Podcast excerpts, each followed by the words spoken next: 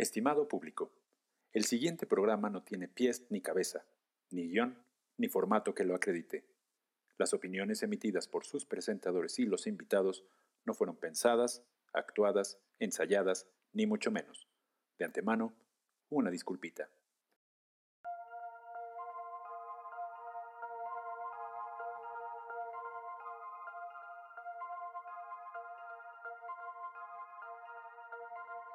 Muy buenas noches, muy buenas. Así pasa cuando se graba en vivo.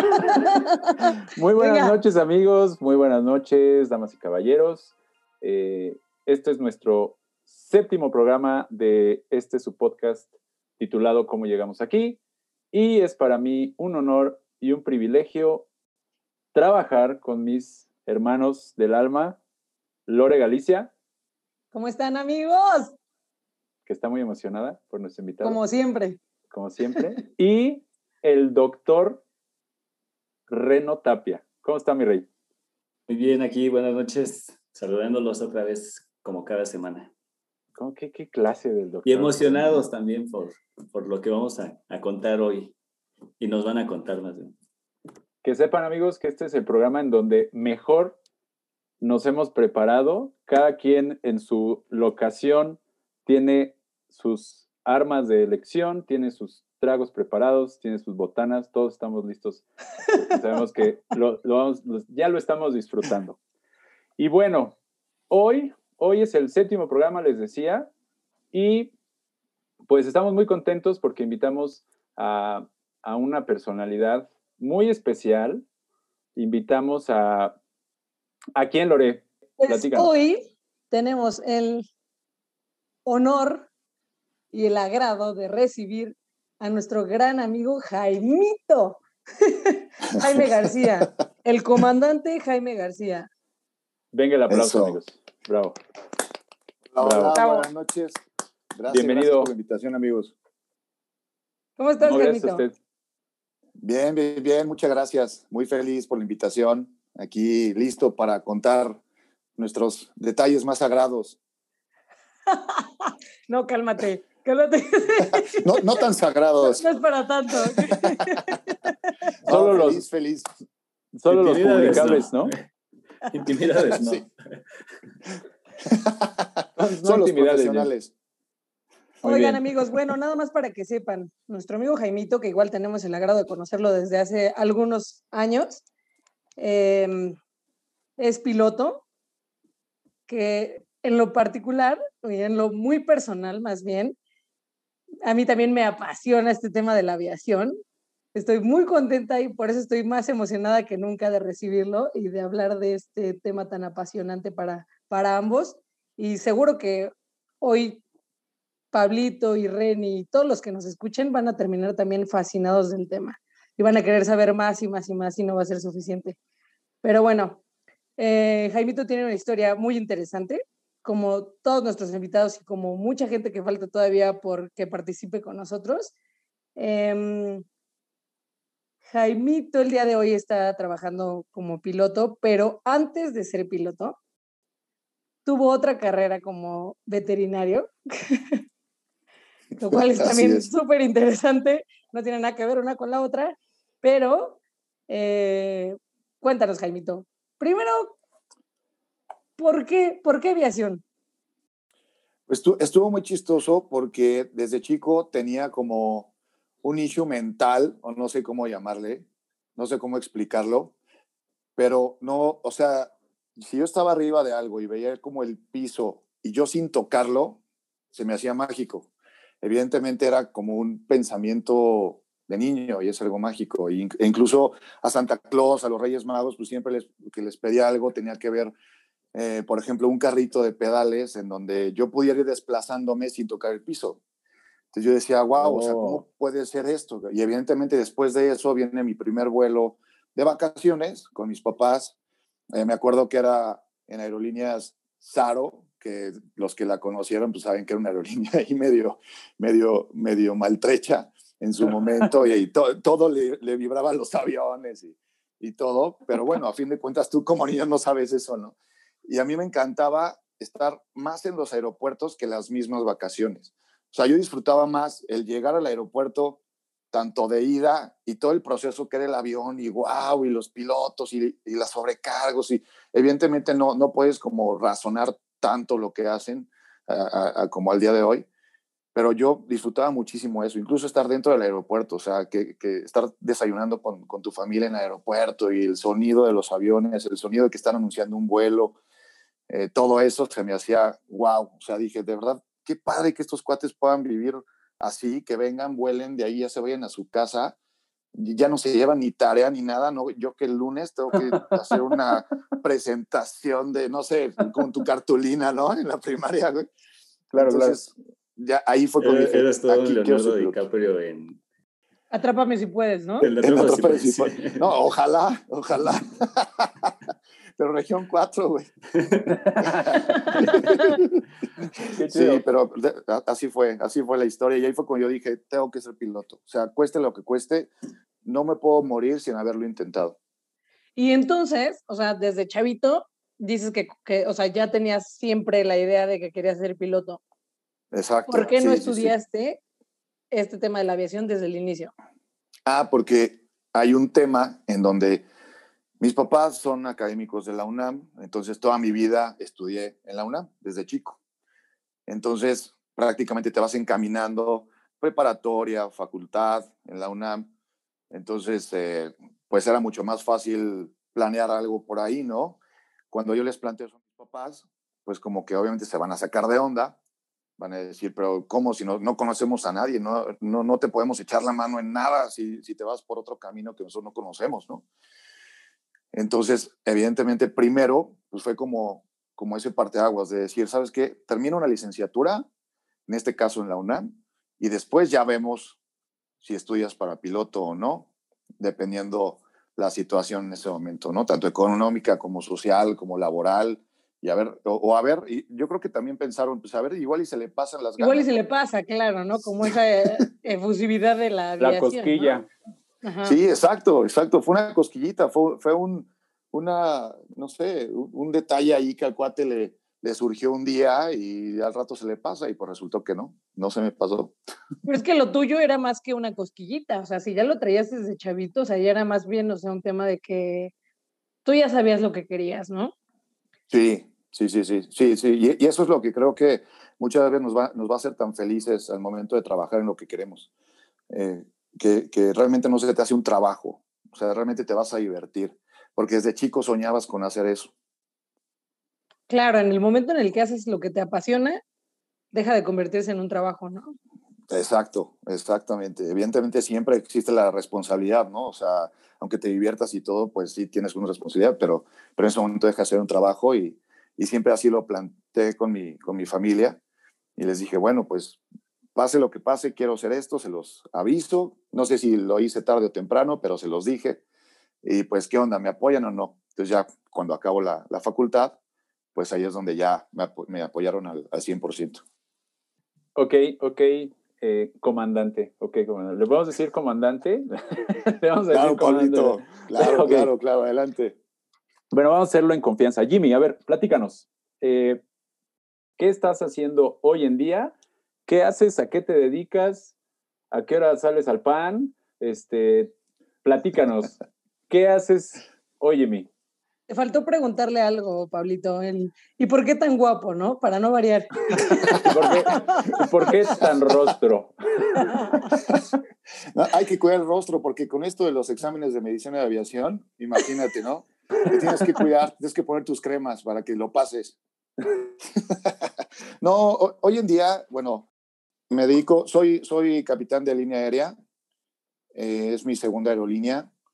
Antes de eso fui instructor de vuelo un rato en la escuela donde estudié y antes de eso cursé la licenciatura de Medicina Veterinaria y Zootecnia en la UNAM. Y bueno, hoy en día prácticamente me dedico un 99% del tiempo a volar en la línea aérea, que es lo que más me apasiona.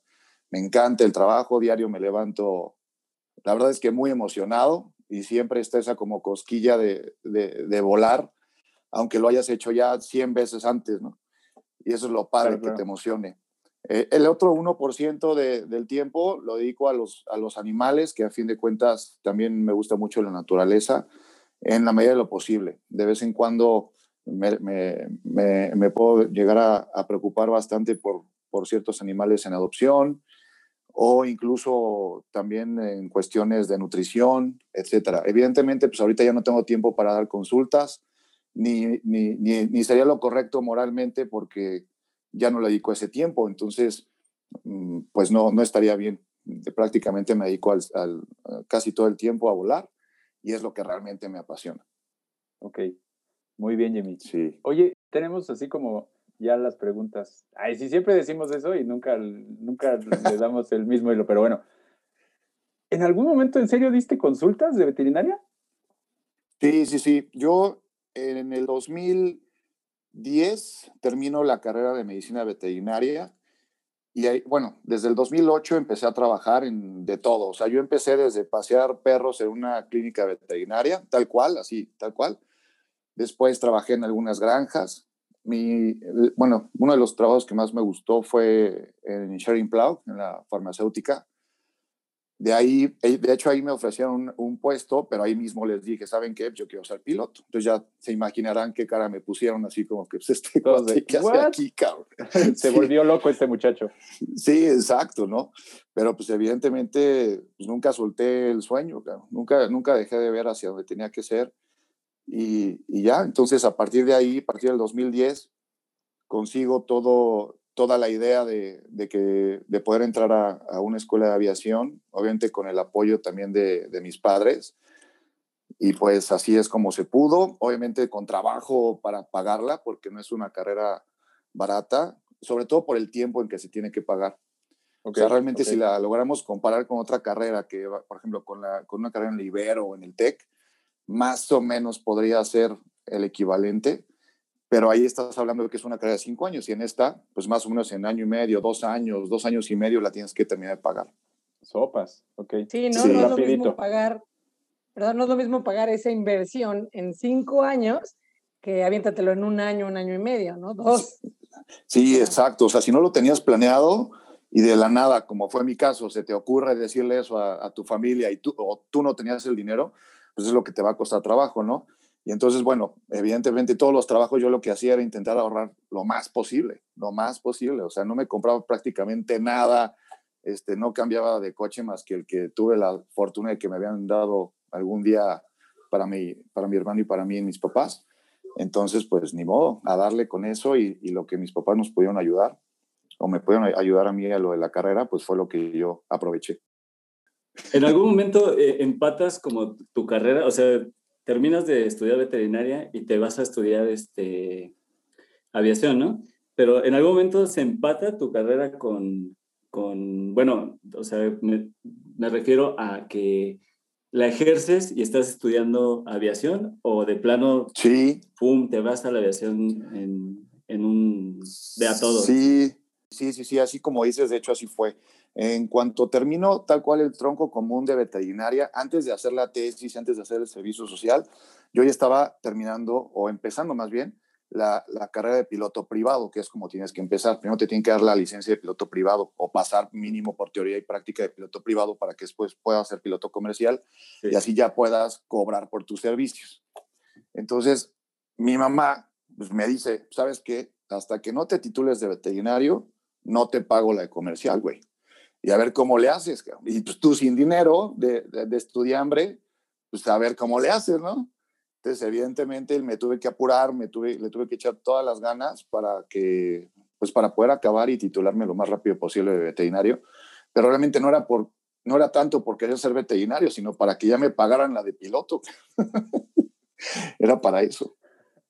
O sea que, si quieres, mijo, te comportas y primero sales, sacas 10 en la escuela y luego vemos. Y, llegabas sí, con tu overol y las botas de, trabajo. Sí, sí, sí. Sí, no, no, no. Incluso había veces que te lo juro, a veces estaba en la biblioteca eh, adelantando cosas de la tesis de veterinaria, pero al mismo tiempo con una lab, con un mini simulador, con un flight simulator ahí y con un side stick ahí, pues baratón. Y ya que me aburría de la tesis, pues me ponía a darle ahí a lo que yo entendía de, de aviación, ¿no? Eh, tuve la fortuna por ahí de que, de que un piloto ex mexicana, bueno, de conocerlo y de que él me, me apoyara en muchas cosas, y él me presentó las cartas Jepsen, que si me están escuchando los, algunos amigos pilotos, sabrán de qué estoy hablando. Y evidentemente cuando empiezas eh, a ver cosas de la aviación, esas cartas, esas cartas es con lo que navegas día a día. Es, es, es como si fuera nuestra guía rógica. Pero, Gracias, Jimmy. pero Gracias, porque todos así viéndonos. ¿Qué carajos son las cartas, Jesse? Pero a ver, platícanos. Sí, ¿qué es claro, las ¿Qué es eso? cartas. Es, es como si fuera tu Waze en, en el aire. Ah, Ah, claro. entonces- Ah, ok, ok, ok. Entonces, tu guía Rocky. evidentemente, sí, Ok. es tu guía roji, ¿no? Digo, para los más viejitos, porque ya hoy en día ya, ya, ya ni nadie usa la guía roji, ¿no?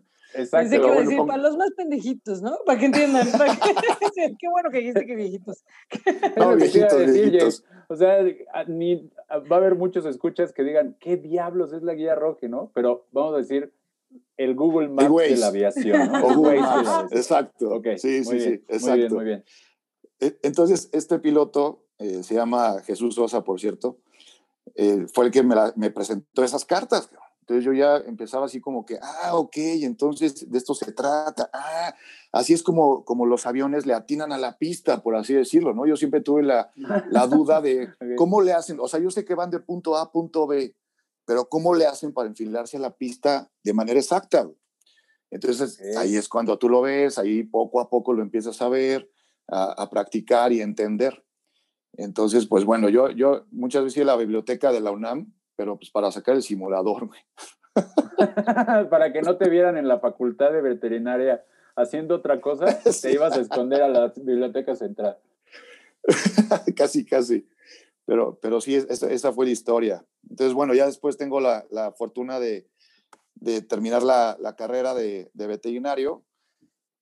Eh, me titulo y prácticamente al otro día que me titulo, pues llegas a, a la casa y les dices, bueno, pues ahí está, yo ya cumplí, ahora les toca a ustedes, ¿no? Y es cuando, ok, pues no nos queda de otra, güey, pues vamos a apoyarlo. Y entonces ya le entré, le entré ya de lleno a la aviación. Entonces, pues ya, el comandante Jimmy, desde Chavito, dice, a mí me encanta esto de andar volando y se me hace mágico no tocar el piso y desplazarme sin tocar el piso. Entonces tiene en la cabeza eh, esta idea de, de, de volar, básicamente. Entonces, él quiere volar, acomodé lugar, tarde que temprano quiere ser piloto, pero sus papás le dicen, no, mijo, pelucas y primero estudias algo, vamos a decir, este, pues ahora sí que Más normal. aterrizado, ajá, más aterrizado, Era justo la palabra que usar, más aterrizado. hablando de- Irónicamente. Ajá. Me estudias primero algo más aterrizado, primero acabas esa carrera y después vemos, vamos viendo, ¿no? Entonces, Exacto. ¿cuál fue el momento? O sea, me queda claro que tú tenías esta idea desde chavito, ¿no? O sea, desde chavito tú ya sabías que querías hacer eso, pero de querer hacer algo de chavito a decir, ¿saben qué? Quítense porque ahí les voy y ahora sí va en serio, hay una, una diferencia importante. ¿Cómo fue? O sea, ese momento de Jaime García que dice, ya, ya estuvo, ya acabé la carrera, ahí les voy, quítense porque ahí les voy, voy a ser piloto. Fíjate, fíjate, Pablo, que esa pregunta es súper interesante porque cada clase en donde yo estaba en la facultad, porque normalmente los, los pilotos, eh, cuando no estudiamos alguna otra licenciatura, pues entran muy jóvenes, 18, Ok. 19. Entonces, en lo que yo estoy en la facultad, hay personas que ya están estudiando para ser piloto, entonces entran en aerolínea muy jóvenes, entran de, de 20, 21, 22 años, ¿no? A los O 25 sea, ya son como una comandantes. carrera, ¿no? O sea, como una Exacto, carrera normal. Pero así dura dos años, dos años. Ok, ok. Entonces, a mí lo que me pasaba era que cada clase, yo estaba pensando en eso. O sea, casi todas las clases era de, ok, o sea, está bien estar aquí. La, la UNAM es wow. O sea, para mí la UNAM es, pues como el nombre lo dice, la máxima casa de estudios. Entonces, es wow estar en la UNAM, estar en CU. Para mí también fue una gran experiencia. Pero mi cerebro, mi mente era, quiero ser piloto, quiero ser piloto. Cada avión que pasaba, te lo juro, iba no sé, iba a alguna, algún tipo de práctica en Querétaro, alguna, algún lado donde era al, al, aire libre, pasaba algún avión y me le quedaba viendo. Incluso me acuerdo de una, una experencia Chido. que vez estábamos, estábamos en alguna práctica de, de forrajes en ese momento, que pues de pastos y todo eso. Pues imagínate, o sea, el profe hablándome en chino, porque pues yo estaba pensando en aviones. Entonces de repente pasa un avión, entonces lo volteo a ver, me quedo viendo el avión y pues el profe me agarró ahí. A ver, Jaime, ¿qué dije? A ver, explícame. yo, puta, no tengo ni idea de lo que dijo este cuate. Entonces, eh, ahí dos, tres veces me pasó eso. Dije, es que definitivamente tienes que ser piloto. O sea, tu cerebro, tu, tu, todo te llama la atención de ser piloto. Lo tienes que hacer. Y ahí fue donde dije, me vale, me cueste lo que me cueste. No voy a morir sin intentarlo. Qué chido, qué chido. Y luego, pues órale, ya. Tus papás te pusieron la condición, acaba veterinaria. Ah, qué bueno, esa es otra pregunta que teníamos, ¿no? O sea, ¿por qué veterinaria, no? O sea, ¿de dónde se te ocurre? Ay, pues, o sea, creo yo que son cosas como que diametralmente opuestas, ¿no? O sea, claro. ¿Qué, onda con la veterinaria? ¿De dónde dices, bueno, pues ya, porque esa, pues esas, pues esas, de las que hay ahí, esa me gustó? ¿O qué onda? Pues mira, son, igual muchos factores. Lo, primero, pues siempre me han gustado los animales, le tengo mucho respeto a la naturaleza. No me veía de otra, en otra carrera, o sea, no me veía ni de arquitecto, ni de ingeniero, ni de abogado, de las típicas carreras que a veces eh, podemos pensar en estudiar. Entonces, dije, bueno, si no logro ser piloto y, por X o Y no se me da, me gustaría dedicarle mi vida a la naturaleza. O sea, no sé qué tan bien lo voy a hacer o qué tan mal, pero sería como mi segunda opción, ¿no? Entonces, entonces fue por ahí. Además de que también se me facilitaban afortunadamente las cosas en la UNAM, porque pues estuve en la prepa de la UNAM, en la prepa 6, de ahí evidentemente era el pase directo a la UNAM. Eso, tú también, también eres de la, claro, de la prepa 6. Claro. pues jugamos tú y yo, jugamos juntos, mi Pablito. Jugamos juntos, amigos. Hace, hace exactamente 20 años, James. Sí, es cierto. 20 años. Saquen sus cuentas. Saquen sus cuentas, amigos. Para, para los que nos están escuchando, jugaban canicas. no, cállate. Para que sepan. Ese es, un deporte muy complicado, Lore. Ese está, está muy difícil, esa disciplina deportiva. Pero bueno, entonces dijiste, órale, o sea, ya estoy en la UNAM, ya estoy en Prepa 6, la más gloriosa de todas las preparatorias. Este, dijiste, bueno, pase directo. Sí, o sea, hay que hacer algo. Exacto. O sea, tenías que escoger una carrera. Entonces, hay momentos también creo en, en, la vida de, de, cada uno que tienes que empezar a tomar ciertas decisiones. Entonces, ahí fue donde, o sea, a la fuerza tenía que escoger una carrera. Pues, ¿Cuál escoges? Entonces, la que escogí, pues fue esa, fue veterinaria. Eh, siempre he tenido perros, gatos, etcétera. Entonces, no me veía yo de otra cosa. Si no era piloto, pues tenía que ser veterinario. Entonces, bueno, afortunadamente se me dio lo de, lo de ser piloto. Todo hasta ahorita ha caminado muy bien pero evidentemente tienes lo otro como backup, ¿no? Por si acaso. Oye, Javi, y este, creo que voy a salir un poquito del protocolo. Esta pregunta es más personal. Pon tú que en un podcast se les ocurre la idea de preguntarte eh, ¿qué relación puede tener la veterinaria con la aviación? A ver, ¿qué, qué, qué, ¿qué contestarías? Pues mira, e, es, es muy raro, o sea, médicamente no lo podré explicar o, científicamente no lo podré explicar. Lo que sí les puedo asegurar es que a la mayoría de los que les gusta la aviación, les gustan los animales. Y a la mayoría de mis compañeros veterinarios les llama mucho la atención la aviación. Entonces, no, no sé si existe algún tipo de link o de, de algo cerebralmente que, que, que, haya algo por ahí, ¿no? Ahora, un, si un pinche algoritmo ahí en el cerebro de los veterinarios y en el cerebro de, los pilotos. sí, ¿sabes qué es lo único que sí se me ocurre que sí podría tener una correlación? El, el contacto con la naturaleza, porque afortunadamente la, la, carrera de los pilotos profesionales, y no me dejarán mentir los que nos estén escuchando, eh, a diario convives con la naturaleza. Después de un despegue, por ejemplo, aquí en la mañana, eh, despegas en el amanecer, vas a verlo como siempre, aunque lo hicieras diario, de todos modos, cada vuelo lo vas a disfrutar. O sea, si, eh, por ejemplo, el otro día iba hacia Tijuana. Entonces aquí despegamos de la 5 izquierda, los que me conozcan, bueno, los que conozcan de, de, del tema, saben que el despegue, si tú despegas por la 5 izquierda, la salida es hacia Toluca, entonces el primer viraje es por la derecha. Entonces tú al virar por la derecha, en el amanecer, pues ves del lado izquierdo del avión los volcanes, los, los, los tipos del Popo y el Ista. Claro, claro. Imagínate ver esa imagen con el sol saliendo por allá. Entonces, a diario estás, pues, con la naturaleza. ¿Qué pasó, mi Lore? A ver. Se volvió Pero- loca, pero se volvió loca. Como, o sea, para todos los que saben, o sea, que bueno, ustedes no tienen Ustedes. diciendo, No, pues Yo pensé que iba a contar. pero qué Jimmy. chingón que los que saben entienden Sonó perfectamente. bien chido, la verdad, pero a ver, explíquenos. Pero se entendió, ¿no? Se entendió, se García. Sí, no, sí, de huevos. Yo, yo me que quedo trae con el mis dos sentimiento. retrovisores y entonces, ¿no? Por el espejo viendo lateral la se ve de huevos. No, bien, bien, bien. bien.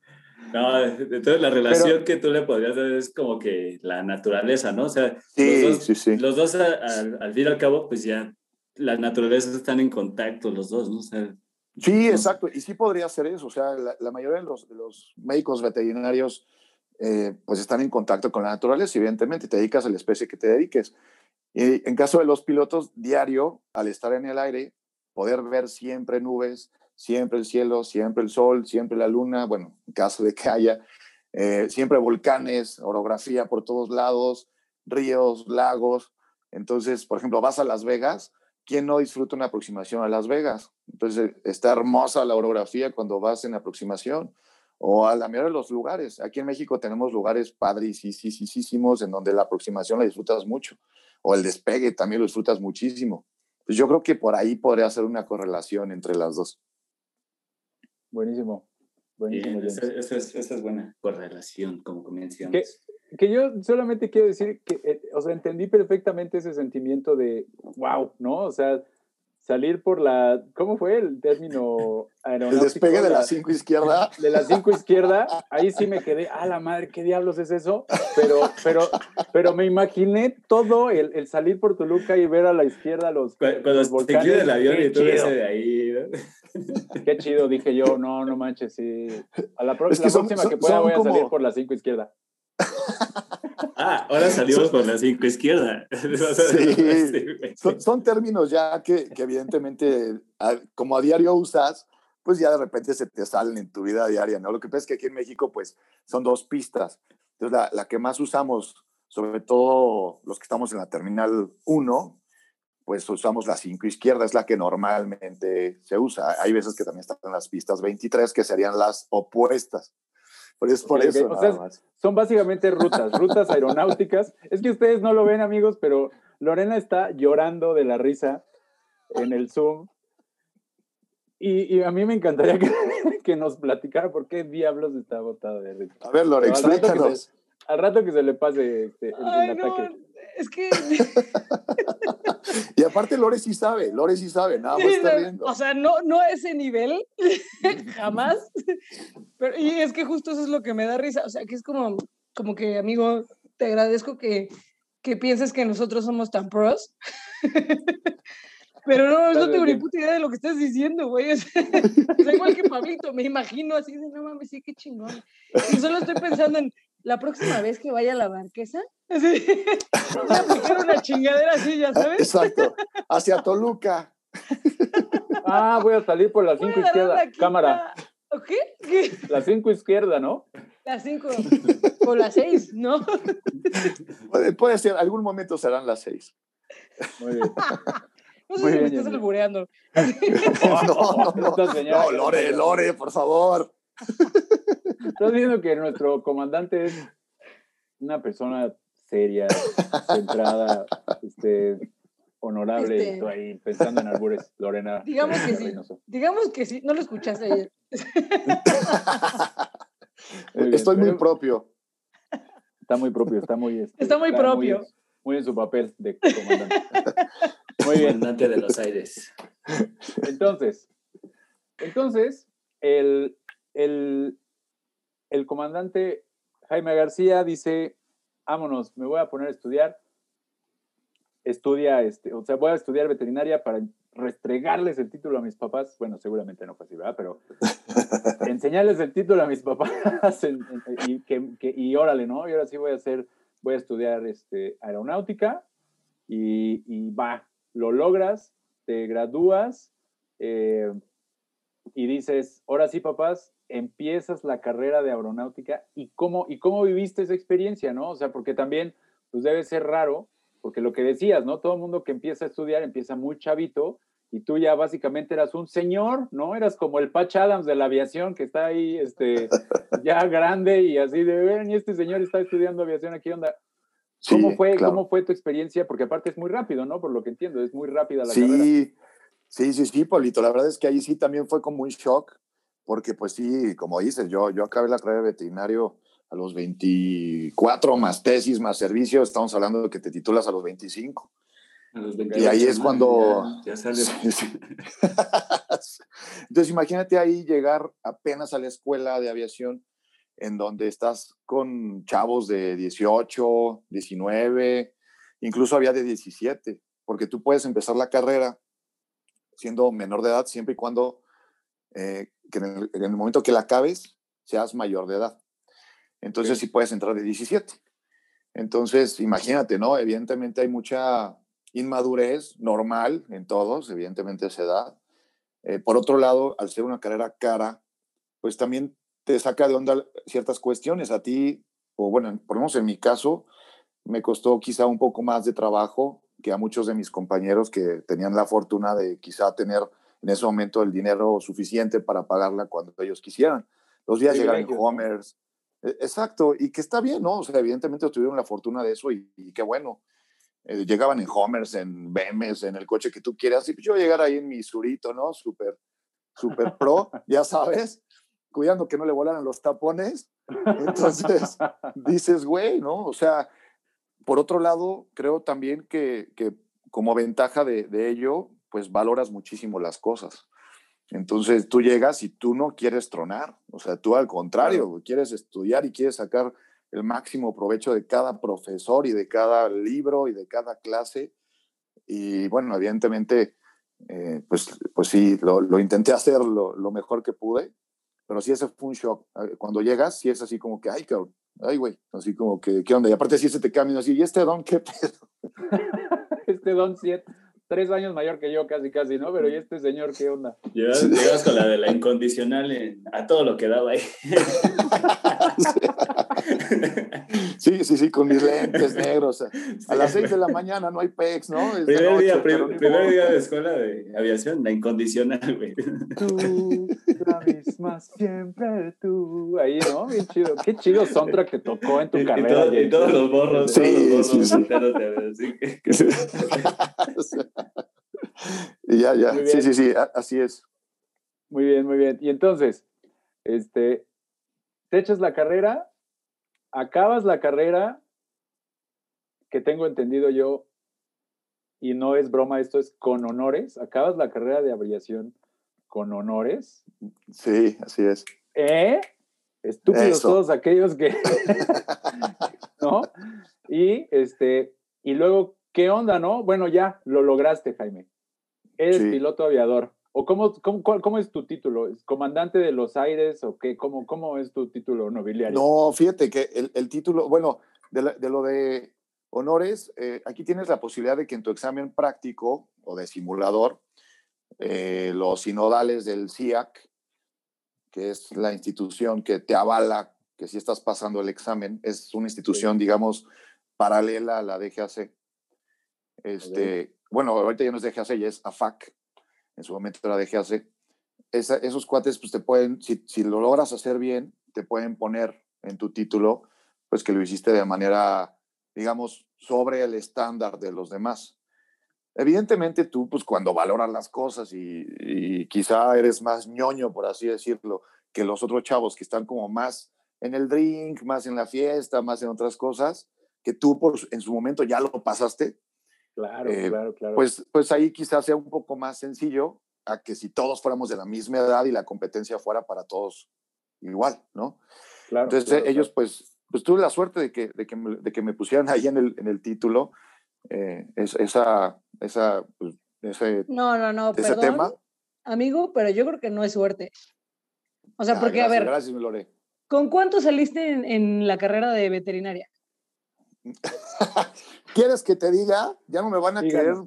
querer este, Díganos. llevar perritos a consulta. Dígalo con mímica. A ver. No, fíjate que es un tema que, que en su momento estuve también ahí platicando con Lore y, y estuvo chistoso porque en veterinaria saqué 8.2 de, de, de promedio. O sea, digamos, pues Está X, un promedio estándar. ¿no?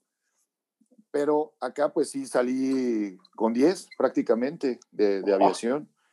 Y más los honores. Y te lo juro que fue, fue impresionante el hecho de que, Humildemente y de suerte, dice el joven. humildemente, como diría por ahí nuestro, Creo que un día de suerte. sin presumir, No, pero- pero sí, justo, o sea, es cero suerte, o sea, es más bien, o sea, el tema de que se junta el, el tema de la madurez, de la ambición que tienes, de las ganas y de que es tu sueño, ¿no? De toda la vida, entonces, sí, O sea, claro. y, y, o sea, y valorar justo por lo que decías, ¿no? O sea, al final de las, creo yo que la mayoría de las personas que van justo a hacer como esta carrera de, de aviación, para ser piloto, para ser sobrecargo, para cualquier tema que tenga que ver literal con, con, con la aviación, es porque tienen familia o como que ya vienen de, ¿sabes? De esa escuelita interna, que es como el paso que sigue en Sí, tu caso exacto. fue un tema de que yo, o sea, lo quiero y yo no sé cómo, pero lo voy a conseguir. No conozco a nadie, no sé cómo se hace, no sé cómo se come, no sé qué tengo que hacer, pero lo voy a conseguir.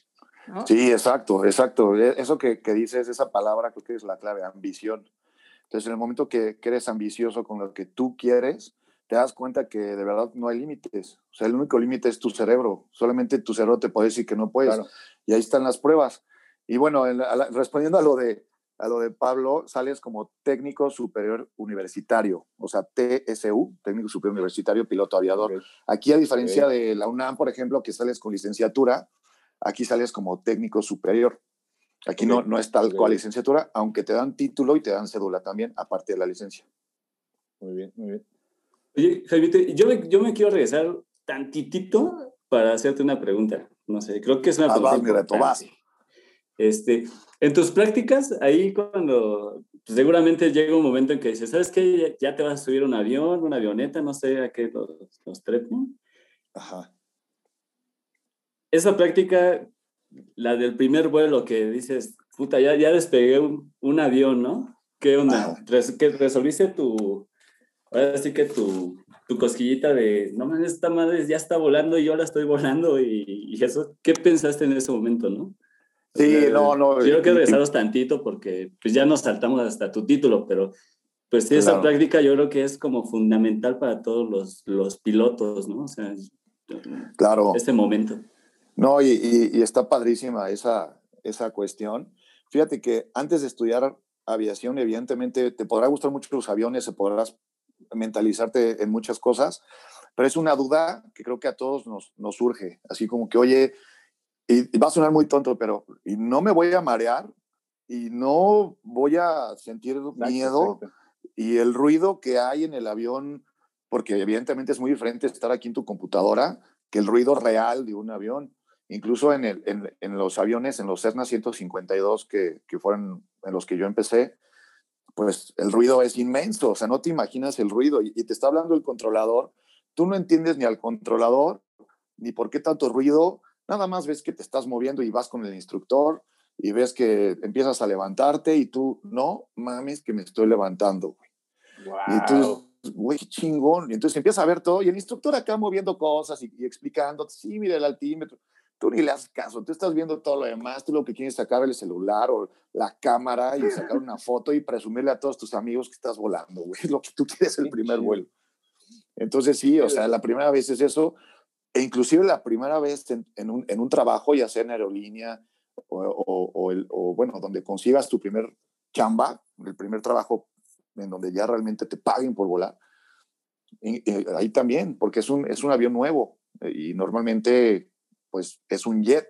No, y, a- y además traes a 100 personas allá atrás, ¿no? O sea, digo, Hay almas ahí. Sí, ¿no? claro. entonces, Sí, no, no, no, exacto. Y, y le decía a Lore, pues, pues ya contigo basta, cabrón, ¿no? O sea, ya con que tú vayas arriba, pues ya dices, o sea, voy a intentar hacerlo bien. Y evidentemente también la responsabilidad que llevas. Avioncísimo, aunque sea, aunque sea un avión pequeño, yo creo que es un animal de, de estructura, ¿no? O sea, me refiero sí, claro. Digo, por ejemplo, un Cessna, un Cessna 152 es un avión muy chico, o sea, es, es, un avión muy pequeño. Incluso tú lo puedes empujar, así, así, de, a esta magnitud estamos hablando, ¿no? O sea, si se queda sin batería, en las prácticas. lo empujamos. ¿No? si se queda sin batería, le, y nada más le lo sacamos en segunda. y arranca. Sí, se puede sacar en segunda. okay, pero, okay. pero, muchos, fíjate que ahí para finalizar esa idea, muchos, muchos pilotos con mucha experiencia desde, el, desde la escuela siempre te dicen, tú puedes, o sea, un accidente en un Cessna 152 o un accidente en un 747, que es de los más grandes del mundo, te dan igual, güey. O sea, te puedes matar igual en un Cessna 152 que en un 747. Entonces no, no puedes mantener o, o subestimar ningún avión. Oye, James, y, y, yo, yo ahí quiero hacer una pregunta muy, muy personal, ¿no? Porque, de hecho, platicábamos en la tarde y, le, este, y salía el tema de, de, de, o sea, para mí eso tiene, cual, le decía a Lore, para mí cualquier persona que pueda ver hacia abajo a cuatro metros de altura, para mí tiene toda mi admiración y respeto del mundo, porque a mí me dan pavor las alturas. El otro día me subí a la azotea a checar el gas y te juro que para mí fue un logro magnánimo el haber logrado bajar las escaleras. O sea, yo pensé que ya me iba a quedar allá a vivir en la azotea. Entonces, Jimmy, ¿no te da miedo? O sea, para todo, o sea, a mí, a mí, a mí me da mucho miedo las alturas, pero yo creo que toda, toda persona que, que, en algún momento ha viajado en avión, le da cierta cosquilla, ¿no? O sea, le da por lo menos como son de, ay, mamacita chula cuando te, cuando te asomas a la ventana. Ahorita tocaste un tema bien importante, ¿no? O sea, ¿te vas a matar en una avioneta, en un charter casi casi, o te vas a matar en un Airbus igual, ¿no? Exacto. ¿Qué pasa por tu cabeza, James? O sea, ¿cómo un piloto aviador logra lidiar con eso? O sea, no nada más tu alma, sino traes ahí a quién sabe cuántos pasajeros. Ahorita me encantaría que me dijeras cuánto es el, el, vuelo más, este... Lo más que has llevado. Lo más, ¿cuántas almas okay. las más que has llevado arriba de, de, con, contigo? Sí. ¿No te da miedo, James, a la fecha? Pues, pues no, fíjate que precisamente eso es igual muy relacionado al primer vuelo que tienes en la escuela. O sea, ahí te, te vas conociendo y ahí vas viendo cómo te va a ir más o menos. Porque por ruidos, por vibraciones, por cosas, ya a la mera hora yo creo que la, qué tan alto estés y, y, eso de voltear para abajo y que te dé miedo, sinceramente, no. O sea, yo creo que eso ya pasa a otro plano. Más bien lo que, okay. en lo que sí estás muy atento es en las fallas. O sea, que, por ejemplo, un Cessna es de un solo motor, entonces se te apaga el, el único motor que tienes, pues todo el tiempo tienes que ir pensando en dónde voy a caer, este, no voy a matar a nadie abajo, eh, wow. o lo voy a poder reencender. Entonces, prácticamente la, la, el tema de si me da miedo las alturas, yo creo que ya pasaría a la mera hora segundo plano porque tu mente ya está como muy enfocada a otras cosas que realmente tengas que resolver en su momento si se llegara a dar, ¿no? Pero no, realmente eso no, algún miedo a las alturas no. Eh, y de, de, pasajeros, bueno, al momento yo he volado en, en, aerolíneas nada más nacionales, en donde volamos Airbus. Mi aerolínea pasada, los Airbus 320, eh, cabían 150 pasajeros para el 320 y para el 321, que es de la misma familia, pero un poquito más largo, cabían 190. Y actualmente en donde estoy, al 320 le caben 186 pasajeros, más tripulación, que somos 6. Y al, al 321 le caben 240 pasajeros. Entonces, Entonces es lo, más, es lo que, más que he llevado. 240, 240 almas más 6 en de tripulación. Manos, más 6 de tripulación, 246 personas en las manos del comandante Jaime García. Sí, sí, eso, eso es lo, que, lo más que, que, he llevado al momento. Qué fuerte, James, ¿A qué altitud, fuerte, ¿a qué altitud se vuelve un avión? Uno de esos. Pues fíjate que en el caso de los Airbus, ahorita tenemos el techo de servicio a 39 mil pies, equivale más o menos a 12 kilómetros. Si, si No cuentas de nivel del mar hacia y arriba. tú- y yo con cuatro metros ya me estoy tu- haciendo el con baño. tus tres metritos. de- No, no, no, que e- esto no es choro, ¿eh? O sea, les juro que estoy estoy sudando frío, o sea, no me voy a pasar en ningún otro capítulo porque habíamos platicado toda la vida a ras de piso y en este es- les juro que estoy así de no, no manches. No manches, pero qué chido, James, qué chido, qué chido. Pero bueno, Solo de imaginárselo, ya está Pablito así Sí. de, no, que ya, bueno, aquí le cortamos, gracias. sí, no, no, les juro que estoy así de, ay, en la madre, me está dando a- Oye. un ataque de ansiedad. Y para que te pongas más nervioso, yo tengo una pregunta. A ver, Lore. Así, justo como lo que decía Reni, ¿no? Así de que el- tu primer vuelo, bla, bla, bla. Llega un punto en el que tú tienes la responsabilidad, obviamente, de tus pasajeros, de tripulación y demás, ¿no? ¿Qué pasa en ese momento en el que es tu primer vuelo con una aerolínea en la que tienes la responsabilidad de la tripulación y de los pasajeros, ¿no? O sea, ¿qué piensas? ¿Qué, piensas en ese momento en el que sabes que literal, o sea, o sea, lo que platicábamos, ¿no? O sea, ves a la mamá con su bebé, al abuelito, a qué sé yo, ¿sabes? Y que Claro. es tu responsabilidad, ¿sabes? O sea, decías, basta conmigo, pero pues al final, digamos que como los médicos, ¿no? O sea, es su profesión y es para lo que están entrenados, digamos, ¿no? O sea, Claro. o sea, ¿qué pasa? ¿Qué pasa en ese momento? ¿Qué es lo que piensas? Fíjate, Lore, que en, en- en mi caso, yo creo que en el caso de la mayoría de los pilotos profesionales, seguramente les ha de haber pasado.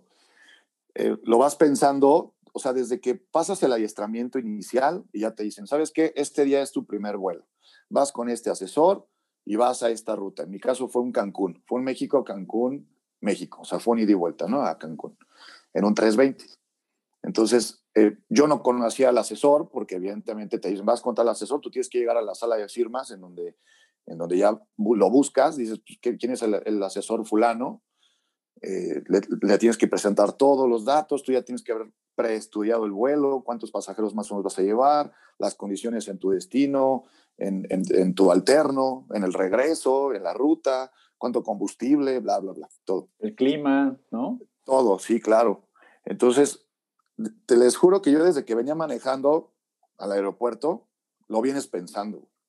O sea, Wow. lo- vienes así como que, a ver qué pex, güey, y cuántos pasajeros llevaré. Y la gente, de verdad que la gente se dará cuenta que es mi primer vuelo. O sea, o sea los pasajeros se darán cuenta, güey. Y bueno, Ujú. Total, llegas allá, eh, te presentas el asesor, te subes al avión y esa sensación de cuando estás preparando el vuelo y empieza el abordaje y empiezas a ver la gente, cómo empieza a subir y los escuchas normales, ¿no? Hola, buenas tardes. Ah, sí, ¿qué asiento tiene? Ah, fulano. Y los estás escuchando así como a lo lejos. Eh, y entonces te empiezas a emocionar, empiezas como que tu, tu mente está de, güey, estás consciente que vas a llevar a esta señora que tiene un bebé en los brazos al señor que se está, eh, que, que está pasando y se está sentando, a la familia completa que está confiando en ti, que, que van de vacaciones y que ellos ya están dando por hecho que van a llegar. ¿A poco no? O sea, siempre cuando somos pasajeros, Claro. incluso yo lo he hecho, o sea, yo voy, me siento. y claro, digo, no "Ah, mames, sí, o sea, nunca piensas, güey, me voy a caer, si no, mejor no voy. O sea, Sí, Claro, claro, mejor me o sea, quedo en mi casa a checar el, Claro, mejor voy a, sí, no, a no. checar el gas, ¿no? Sí, exacto. Entonces, o sea, siempre uno como pasajero va a dar por hecho que va a llegar al otro lugar. No sabes las condiciones, no sabes que es el primer vuelo del primer oficial de ese, de ese avión. Entonces, ahí es donde ya te empieza a caer el 20 y dices, ¿sabes qué, güey? Le voy a echar todas las ganas, voy a poner todo de mí para que la, la gente se baje contenta, para que tú también ya te empieces a relajar, lo empieces a tomar como con más normalidad. Y al momento que ya lo empiezas a tomar así, aunque siempre existe la cosquilla de, de- un vuelo tras otro vuelo, siempre está ese- esa cosquilla, porque aparte, algo padrísimo de este trabajo es que no es monótono. O sea, siempre cada vuelo es diferente, aunque sea la misma ruta, o sea, puede ser el mismo, la, la misma ruta México-Cancún, pero cada vuelo va a ser diferente. Un día vas a despegar de otra pista, otro día vas a tener malas condiciones, otro día X, ¿no? Entonces, siempre está esa cosquilla, esa como adrenalina a la que poco a poco nos vamos acostumbrando los pilotos. Y de hecho ahí está también eh, eh, una, una parte importante de cuando por X o un piloto deja de volar, el estrés al que se ve sometido, la tristeza a la que te puedes llegar a someter por esa adrenalina que sientes desde la primera vez que te subes al avión, desde que es tu primer vuelo, sientes esa adrenalina cuando ves a toda la gente empezar a, abordar el avión, ¿no? Y no saben que es tu primer vuelo. Qué fuerte, qué fuerte. Sí, que iba a otra parte, ¿no? O sea, imagínate ahora tú como, como pasajero pues nunca piensas así de, oye, este güey, ¿cuántos vuelos llevará, no? ¿Tendrá experiencia o no? Sí, sí le sabe o, más o menos, ¿no? sí, sí, sí, digo, a, mí me ha tocado incluso familiares que me dicen, no, yo creo que lo llevaba el primer oficial porque aterrizó horrible. Y ya después que te dedicas a esto dices, eso no tiene absolutamente nada que ver. O sea, a veces el primer oficial puede aterrizar muy bien o muy feo y el capitán también puede aterrizar muy bien o muy feo. O sea, eso no tiene absolutamente nada que ver, pero, pero sí, evidentemente, pues la gente no sabe, ¿no? Que si es tu primer vuelo, tu último vuelo, tu... No, y te digo que yo creo, o sea, ahorita pensando en todo lo que dices, nunca en la vida me había preguntado, ¿será su primer vuelo?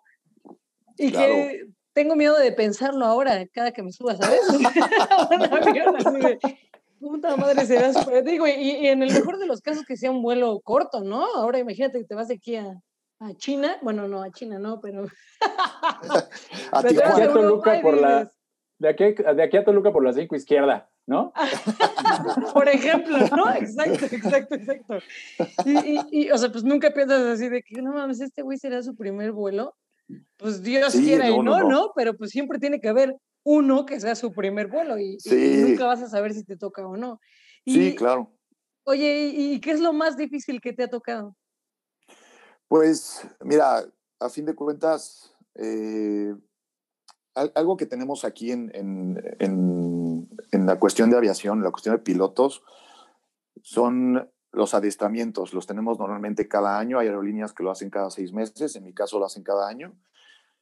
Y bueno, ahí evidentemente, como el nombre lo dice, te adiestran, te entrenan para hacer ciertas maniobras que ya los tienes que hacer. Hay, hay, ciertas maniobras que las tienes que hacer prácticamente en todos los adiestramientos para que si te llega a pasar, pues las puedas como normalizar en tu cerebro, porque en esos momentos tienes que dejar fuera todas tus emociones, no puede haber sentimientos en ese momento, tienes que ser como un robot y hacer las cosas evidentemente con criterio mental pero como robot para que no tengan las emociones, no tengan el miedo, no te preguntes por qué a mí me está pasando esta emergencia, etcétera. Entonces, eh, eh, una vez tuve una, una falla de motor, despegué de, de la 5 izquierda ahí, ya sabes, Paulito. Ahora sí siempre pasa en esa ruta, ¿a poco no, a poco no comandante? Siempre pasa en la 5 izquierda. Es la pista, es, es la pista 5 izquierda.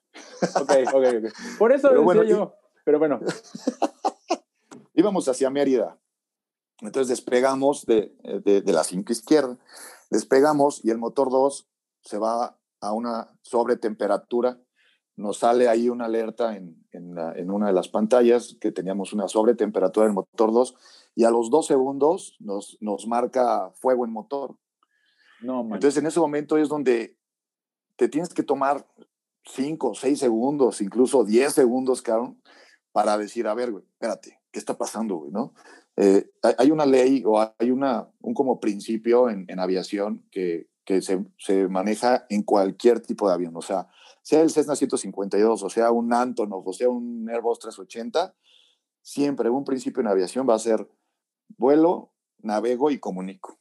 Entonces, en ese momento, ese principio es el que te puede salvar la vida, porque en ese momento ya empieza a darle un orden al cómo vas a atacar esa emergencia o esa situación anormal. Entonces, en ese momento, pues yo era primer oficial, era mi, digamos, mi tramo, porque para esto, pues el capitán puede decidir si te da un tramo o no para volar. En ese momento, pues, pues sí, sí, yo era mi tramo, entonces despego, me sale esa alarma y les juro que, o sea, yo me quedé así como que no mames, es en serio, güey. O sea, esto normalmente solo es el simulador, güey. Esto no es en la vida real, cabrón. Claro, claro. Ahí, ahí pasaron tus cinco segundos, ¿no? Eso solo lo vi en Top Gun. casi, casi, casi. Eso solo pasó en Soli, ¿no? Gracias a Dios que vi a Maverick. Este, sí, sí, sí, sí. Sí, yo, yo estaba buscando el, botón de, de, eyección, güey, así de ya vámonos, ¿no? Ah, no, aquí no hay. quedas. ¿Qué hago? sí. Entonces, pues ya, a fin de cuentas lo piensas en ese momento. Evidentemente, cada aerolínea va a tener su, sus manuales de, de, de, para, para que ejerzas cada, cada procedimiento, pero el manual del avión prácticamente es el mismo, ¿no? O sea, si tú estás volando el Airbus 320, así lo tenga eh, Interjet, Viva Aerobús, Volaris, o en China cualquier tipo de aerolínea, Springer Lines o cualquiera, el manual del fabricante es prácticamente el mismo para que haya una estandarización entre todos los procedimientos.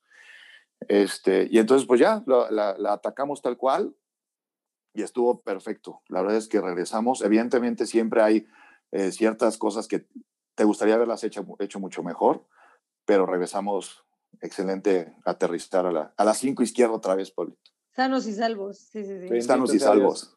Y oye, amigo, y cuando viste la alarma, no sé, lo que quiera que sea, de que el motor estaba prendido, o sea, que tenía fuego, ¿qué fue lo que sentiste? O sea, porque tampoco es como que eh, sea como de, ay, aguántenme tantito, déjenme orillo, a ver qué le pasó a la llanta, ¿no? voy a poner las intermitentes, me voy a orillar ahorita, a ver si viene la grúa. Sí, no, la, verdad es que este tipo de fallas en todos los adiestramientos nos las ponen, siempre, siempre, siempre, para que evidentemente si te llega a pasar, lo puedas tomar con calma. Es una, es una falla pues de alta severidad, pero al, mismo tiempo eh, no es tan compleja en el aspecto del orden, en cómo lo vamos a atacar. Entonces, evidentemente, si sientes como muy raros, ahí dices, güey, estoy en simulador o qué pex, o sea, tienes ganas de decirle al asesor, no, espérame, no, ponle pausa, déjame nada más sacar mi, mi, pluma y ya, y pues no, resulta que estás en la vida, sí. sí, sí, sí.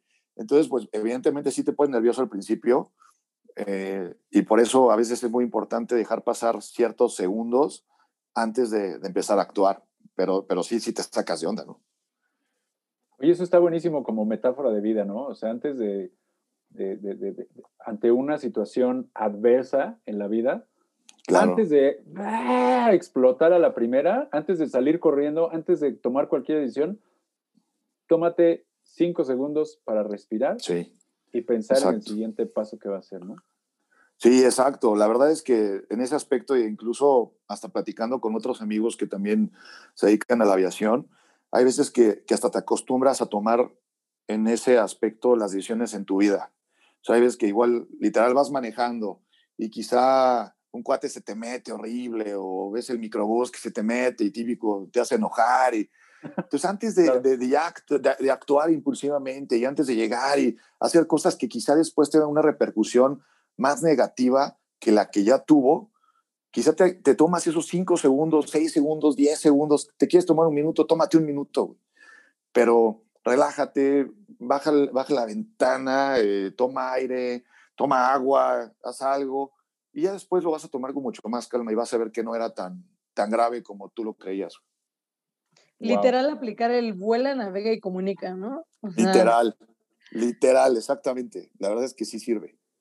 Buenísimo, buenísimo, James. Oye, y, de hecho, si se dan cuenta, íbamos como en la cronología de la historia de, la vida de James, y íbamos que estudió, luego de chavito, y luego después estudió veterinaria porque sus papás lo regañaron, y después ya le, le levantaron el castigo, estudió aviación, ya terminó, se metió a estudiar este, era el don de la generación de la escuela de aviación, se graduó con honores porque él sí estaba estudiando y los otros chamacos no, y luego voló y nos pusimos a preguntarle cosas técnicas que, que creo que a todos nos pasan por la cabeza esas cosas cuando estamos volando, ¿no? O sea, digo, si no todos, pero hay un montón de incógnitas, o sea, para mí, independientemente de que me da pavor eh, las alturas, y francamente no me gusta mucho volar, porque pues voy en las alturas, se nos ocurren un montón de cosas, ¿no? O sea, yo, yo tengo una pregunta, James, que me, que me ha dado vueltas en la cabeza cada vez que me,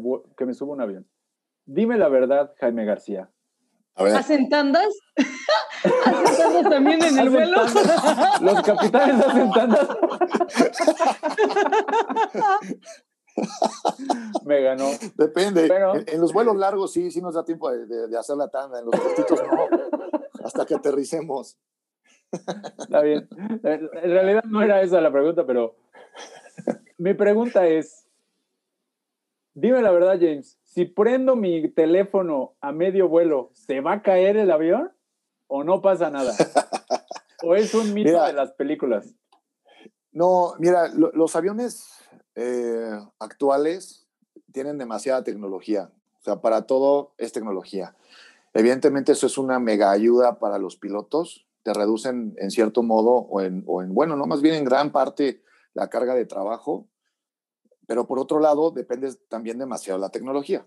Entonces, si ya empezamos a sumar que todos son cables, que todos son conexiones con GPS, que todos son conexiones con otras radioayudas, otras cositas ahí que tenemos para navegar, eh, los radios con los que nos comunicamos con los controladores, bla, bla, bla, y le, le agregamos que alguien esté, o, o, no alguien, sino que si todo el avión estuviera usando sus teléfonos al mismo tiempo sin modo avión, podría llegar a interferir en cierto modo en algo, pero es ínfimo, o sea, realmente no nos afecta. Y e, incluso en vuelo, lo único que va a pasar es que tu celular, si, tú lo tienes en modo avión, es que se le va a acabar la batería porque va a querer agarrar señal y nunca la va a agarrar. Es lo único que va a pasar. Porque está arribísima de las antenas, ¿no? O sea, no hay ni señal ahí arriba. Sí, no, exacto, arriba no. Ahora, abajo, siempre ustedes se van a fijar cuando estén abordando el avión, si estamos en recarga de combustible, ahí sí es importante. Si se dan cuenta, en las, incluso si uno va a la gasolinera, ahí también dice, por favor, no use su celular, porque quizás las ondas del teléfono podrían allí causar algún tipo de, chispa, alguna cosa, ¿no? Realmente, eh, lo, más importante sería no usarlo cuando estemos en recarga de combustible. Si no estamos en recarga de combustible, no va a haber absolutamente ningún problema mientras esté en modo avión. Bueno, de todos modos, no pasa nada pero no anden, por favor, pongan sus teléfonos en modo avión, ¿no? Por favor, por eso está el modo avión. claro, si no sería modo... Modo microbús. Ajá. claro, modo, modo, modo Uber. Modo Uber. modo gas, exacto. Tiene usted toda la razón, comandante. Tiene usted toda la razón. Ah, por eso está, dice vos. Por eso está el avioncito ahí. Modo azotea. Modo, no me modo de vals, Lore. No me entiendes porque me acuerdo y me da miedo. Muy bien, muy bien, muy bien, James. Y bueno, eh, para los que no saben, llevamos muchas sesiones reiniciadas de Zoom porque todavía no tenemos patrocinio y esto lo hacemos de a poquito en poquito y, eh, y ya llevamos varias. Así que, este, con todo el dolor de mi corazón, no sé si ustedes estén de acuerdo, pero este, tenemos que irnos tallando los ojitos porque este, vamos a ir cerrando el programa, pero si, digo, si no, nos, aquí nos quedamos toda la noche al fin. Seguramente el comandante Jaime García mañana no tiene vuelo y, y este, no necesita estar en sus en sus cinco sentidos completos mañana. Sí, no, no, mañana descanso, no, hay problema. perfecto, perfecto. Pero entonces, eh, platícanos hoy qué andas haciendo, ¿no? O sea, sabemos que tienes muy poquito tiempo en Viva Aerobús, sabemos que, que, que te salvaste ahora sí, casi, casi que de panzazo de, de, todo este, digamos que de la crisis económica que está saliendo, eh, que está afectando a, la, industria de la aviación eh, ahorita con, digamos, con los estragos de la pandemia, que te salvaste de panzazo, que llegaste a Viva Aerobús y nos platicabas en, ahí, digamos que en los, en los insights previos, que estás muy contento ahorita, ¿no? Entonces, ¿cómo estás ahorita y qué sigue para el comandante de las Fuerzas Armadas de revolucionarias, Jaime García. ¿Qué sigue, Jaimito? Esa intro me encanta. Oye, este, no, mira, al día de hoy la verdad es que estoy muy enfocado en, en, esta empresa. Para mí es una gran empresa, es sorprendentemente muy avanzada en cosas tecnológicas. Eh, nos, nos, han tratado muy, muy bien. Eh, la verdad es que el trato al personal es excelente. Eh, los aviones son nuevos, o sea, digo, va a sonar como comercial, pero se los digo en serio. Eh, el, personal es muy, muy bien capacitado, se me hace muy eficiente, intentamos salir siempre a tiempo. Si ustedes eh, algún vuelo van a, ven que sale un poco tarde, realmente algo pasó o tuvieron que buscar maletas de alguien que no llegó o algo, porque es muy raro que salga tarde viva. Okay. Entonces ahorita realmente estoy muy enfocado en eso. Prácticamente ellos te mandan un rol. Entonces, a ti te mandan un rolas de cuenta a través, eh, a partir del 25 de febrero, me estará llegando el rol eh, de marzo. Entonces, tú ya ves qué días tienes libres, a qué hora, qué vuelos tienes cuándo, con quién vas, etcétera. Entonces, a partir de ahí tú ya puedes empezar a planear tu mes. Entonces, en los días libres, lo que intento es eh, dedicarme un poco a, al aspecto de nutrición de veterinaria con ciertos alimentos como Royal Canin, Hills, etcétera. Ahorita lo he tenido que dejar un poco porque, pues, como bien dijiste, acabo de entrar a Viva, entonces estamos como acoplándonos a ciertas cosas nuevas, que, o sea, nuevas para mí de la compañía. Eh, pero, pero estoy retomando otra vez lo de veterinaria. Eso lo estuve haciendo en la pandemia porque pues sí tuvimos mala suerte algunos que estábamos ahí en, en Interjet, ¿no? Bueno, todos los que estamos en Interjet, evidentemente todos saben la crisis actual. Eh, entonces, eh, pues ahí me metí mucho a lo de veterinaria y no lo quiero dejar. Quiero, quiero mezclar las, las dos cosas y ya. Entonces en eso estoy. En otros tiempos libres intento hacer ejercicio creo que esta, esta onda de la pandemia a todos nos, nos ha afectado y el ejercicio pues siempre va a ser bueno. Sacas ahí muchas cosas que, que luego no sacas si no haces ejercicio, ¿no? Entonces, está muy bien. Intento alimentarme más o menos bien en la medida de lo posible. Eh, hasta eso, por ejemplo, en Viva tienes muchísima oportunidad de, de, hacer eso. Siempre regresas a casa, o la mayoría de las veces regresas a casa. Son muy pocas pernoctas, prácticamente nulas. Eso te da chance de estar más con tu familia, de comer bien en tu casa, cosas que a veces cuando tienes pernoctas, sobre todo pernoctas muy largas de, de seis días, de cinco días que no estás en casa, pues tienes que comer lo que encuentras, o en el hotel al que llegues, o un subway del aeropuerto, no sé, ¿no? Lo que sea. ¿Cómo, es el horario de un piloto, este? Por ejemplo, en tu caso que, comentas que, estás en, tu casa o, o, que puedes regresar a tu casa, ¿cómo es tu horario? ¿Nos podrías describir así como para darnos idea? Sí, claro. Mira, normalmente, eh, bueno, voy a escribir un, un, día en donde vuelo temprano. Por ejemplo, una firma, donde la firma es a las 5 de la mañana y el vuelo sale a las 6. Eh, intento siempre dormirme pues más o menos temprano en la medida de lo posible, porque hay veces que los ruidos externos no te dejan, pero pon tú, te puedes dormir a las 10, 9 y media, o por, lo menos acostarte y que ya te empiece a dar un poco de sueño. Me despierto normalmente hora y media antes de la firma. Si firmo a las 5, me levantaría a 3 y media más o menos. Porque pues, yo sí me tardo un poco bañándome y luego me hago el cafecito, me lo pongo en un termo, lo meto a la maleta, bla, bla, bla. Preparo el vuelo, preparo varias cosas, entonces me gusta hacerlo con calma tengo compañeros que, que, no, que lo hacen en media hora y ya se van, ¿no? Yo no, yo la verdad sí me tardo más. Entonces, pues ya me levanto antes, llegas a, a tu vuelo, eh, terminas tu vuelo, regresas, eh, a las 3 de la tarde, 2 de la tarde. Normalmente regreso a comer al, al departamento. Eh, de ahí en la tarde, bueno, más o menos como a las 6, 7 de, de la tarde, voy al gimnasio un rato. No crean que tanto, o sea, si acaso una hora al gimnasio y ya y en la noche. No tanto. Sí, no, no. Esos brazotes tengo... y, ay, no tanto. si vieron a Pablito, Pablito los tiene tres veces más, ¿no? La pandemia nos afectó a todos, a, a todos nos afectó. pero, pero la verdad es que en, en, nuestro caso, en el caso de los pilotos, sí es bien importante por lo menos ir a hacer cardio, o sea, por lo menos un poco de caminadora, porque estamos mucho tiempo sentados. Entonces, eso es un tema bien, bien, bien importante eh, por cuestiones ya de, de, circulación sanguínea, de oxigenación. Claro, claro, claro. Te, tenemos que estar por lo menos siendo un poco constantes en eso e intentar alimentarnos lo mejor posible. Evidentemente no siempre se puede alimentarte muy bien, pero, pero bueno, también tengo compañeros muy, muy, muy disciplinados que llevan la dieta así tal cual, ¿no? Y, y, también se puede. Pero bueno, en mi caso yo soy como un poco más normal, más tranquilo. Si tengo que comer papas, quiero unas papas, me hago las papas con limón y salsa en la por, tarde. Por eso todos los pilotos son guapos y bien y con buen cuerpo.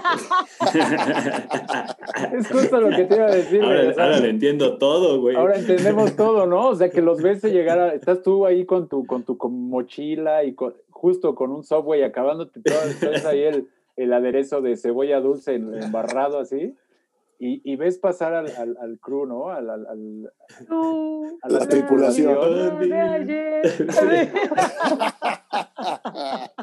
y dice, ese es el capitán. Ese, ese, ese, señor nos va a llevar a buen destino. ¿Cómo no? Qué muchacho no, tan buen parecido que nos va a llevar a buen destino. La verdad es que, mira, intentamos, intentamos disfrutar, o bueno, más bien disciplinarnos en, en esos momentos, porque ya cuando vienen tus días de descanso, digamos, obligatorios, en este caso aquí en Viva nos dan seis días de descanso obligatorios, o sea, seguidos al, al mes. En esos días pues, ya estás pensando en irte con los cuates, evidentemente ahorita no por este rollo, este rollo de la pandemia, pero en una vida, digamos, más normal, pues ya estás pensando dónde te vas a ir, qué vas a comprar, qué vas a tomar, entonces, pues hay que aprovechar cuando se puede y cuando no, pues ni modo. Oye, amigo, y yo tengo una duda. Por ejemplo, o sea, cuando empiezas a- con todo este tema de la aviación y demás, o sea, tú lo que quieres es volar y, y conocer todos los lugares, o bueno, eso es lo que yo pensaría, ¿no? O sea, si soy sobrecargo, si soy piloto, yo pensaría todo el tiempo en, no manches, voy a conocer todos los lugares y me la voy a pasar viajando y bla. ¿No llega un momento en el que dices, digo, ahora ya llevas, ¿qué? ¿10 años volando? Sí, Eh, ¿no llega un momento en el que dices, puta, yo estoy hasta la madre de estar volando todo el tiempo, extraño mi cama, extraño estar en mi casa, mi familia, o sea, justo lo que decías, ¿no? Ahorita tienes la oportunidad, pero, pero no es lo mismo a que seguramente te has perdido cumpleaños, etcétera, ¿no? Fechas importantes. claro. Y, o sea, y, ¿y qué piensas, no? O sea, Pues, pues fíjate que e- ese tema sí, desde el principio lo tienes que tener bien claro. O sea, al ser tripulante, eh, o sea, seas piloto o seas sobrecargo, al ser tripulante tienes que tener en cuenta que te vas a perder navidades, te vas a perder eh, fines de año, te vas a perder cumpleaños, te vas a perder eh, aniversarios con tu pareja, te vas a perder cosas de, con tus hijos, si es que tienes hijos, eh, te vas a perder de todo. O sea, entonces eso ya lo tienes que, ya, esté- ya tienes que estar mentalizado para que no te cueste tanto trabajo. Evidentemente, en su momento cuando tuve muchas pernoctas y sobre todo pernoctas muy largas, yo le llamo pernoctas largas de seis días, era lo máximo que te podías hacer en ese momento de pernocta. Ya al quinto día, ya la verdad sí estás harto. O sea, no de volar. O sea, tú cuando te subes al avión eres feliz y, y te diviertes. Pero ya hay un momento en que dices, ya extraño mi cama, ya extraño mis cosas, ya, ya me harté de, o sea, igual no te llevas lo suficiente, los suficientes calzones en tu maleta y ching, güey, no, me- me faltó un calzón, güey, ¿no? No me llevé mudas. ¿Qué voy a hacer? Ya le di hay, hay vuelta a que, todos hay los que calzones. voltearlo. sí, Hay que voltearlo otra vez. sí, pero sí, llegan momentos en que sí dices, ya, o sea, ya quiero estar en mi casa. Entonces, evidentemente ahorita, en mi caso, que digo, es mi experiencia, eh, estoy feliz por estar yendo y viniendo, ¿no? O sea, la verdad es que yo estoy feliz. Hay compañeros que no han tenido la suerte todavía de tener esas pernoctas porque han estado en aerolíneas o en lugares en donde no tenían pernoctas y pues que si se les antoja y en su momento tenías bien padre, o sea, conoces muchos lugares, te la pasas súper bien, te vas a comer con la tripulación, o sea, haces muy buenos amigos, eh, incluso puede ser, yo creo que más amistad cuando hay pernoctas que cuando no hay. Cuando no hay, pues cada quien está trabajando y los ves casi, casi cuando acaba el último vuelo y ya. Pero cuando hay pernoctas, pues son como más amigos. Es la única familia que tienes prácticamente en, cinco días, ¿no? Muy Claro. bien, muy bien. Oye, James, y, y digo, ya para ir, este, ya para irnos, ahora sí, preparando, eh, pues, el, la última fase de este podcast, de cómo llegamos aquí. Yo tengo una, una pregunta que a mí siempre me, me ha causado mucha curiosidad, esta, así como dicen que la letra de doctor, ¿no? Que, que no se le entiende nada. A mí siempre me ha llamado la atención el tono de voz de así de, Ladies and gentlemen, this is your captain speaking, and, then we are now uh, arriving to the Mexico City airport, and now uh, we are flying at uh, 100 and I don't know how, how much meters. ¿Les enseñan eso, James? O sea, les dicen, a ver, amigos, ¿tienen una clase de, de, de hablado de, de, al micrófono? ¿O tienen algo? O, o, o, o dicen, le voy a copiar a mi maestro? Tú porque tú lo hiciste igualito, güey. No, yo porque no, soy no- mamón. no quieres dar mis anuncios, Pablo? Yo te lo voy a grabar. Llévatelo, llévatelo, Dame. Todo. No, no, pero yo creo que Pablito se vio decente, porque siempre es como de, a ver, ladies and gentlemen, Sí, sí, sí, sí. bla, bla, bla, bla, bla". o sea, güey, ya lo demás no se entiende Oye, nada. Yo quiero que Jaime despide este programa de esa manera, ¿sí? Pero ahorita que nos conteste la pregunta de, de, de Pablo de Boston. Pues, pues fíjate que, que este tema está, está muy chistoso porque de hecho yo también igual cuando entré dije, "Puta, güey, cuando me toque dar los anuncios, pues me voy a reír, güey. O sea, no estoy acostumbrado a andar diciendo esas cosas, ¿no? Evidentemente, es, es como cuando vas al hospital y eh, platicas con el médico, el tono de voz del médico tiene, que ver mucho con la seguridad que te pueda dar dentro de un diagnóstico, ¿no? Es lo mismo acá.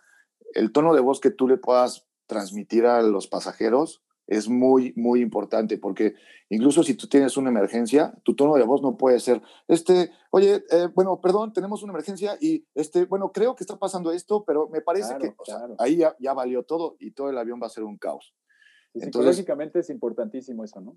Claro, evidentemente las empresas te van a, dar manuales, te van a dar líneas que leer en caso de que no te acuerdes. O sea, si no te acuerdas, sacas tu manual y lo lees tal cual dice ahí y ya, te olvidas, ¿no? Pero no clases de dicción, perdón. No, no, no, clases de dicción no, ni, ni, de decirte, cuando hablo estas voces así como de Galán y como de Luis Miguel, o sea, no, no, no, eso, eso lo hacemos.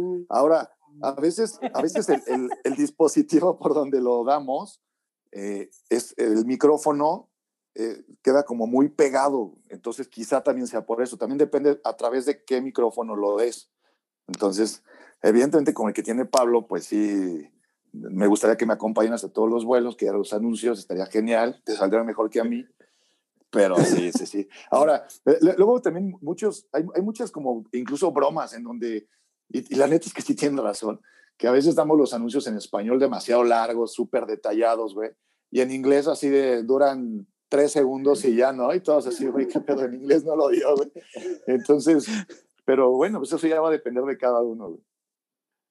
Muy bien, muy bien. Ya, ya me imagino al, al, al, comandante Jaime así de, hola, ¿qué tal? Buenas tardes. Estamos llegando a la Ciudad de México en una temperatura de 13 grados centígrados.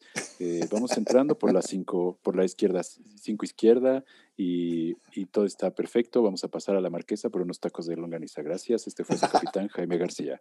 Y en inglés... Unas quesadillas. We are here, thank you. Vámonos. Fíjate que... No, ya acabamos, vámonos. Algo que creo que, que es súper importante es como que la información que realmente necesita el pasajero, ¿no? O sea, no echarles tanto choro, o sea, porque les podemos echar que del lado derecho está tal y qué tal nube y no sé qué, y No, o sea, realmente diles lo que quieres escuchar o lo que quieren escuchar, lo que realmente les va a servir, porque incluso va a haber pasajeros que están durmiendo.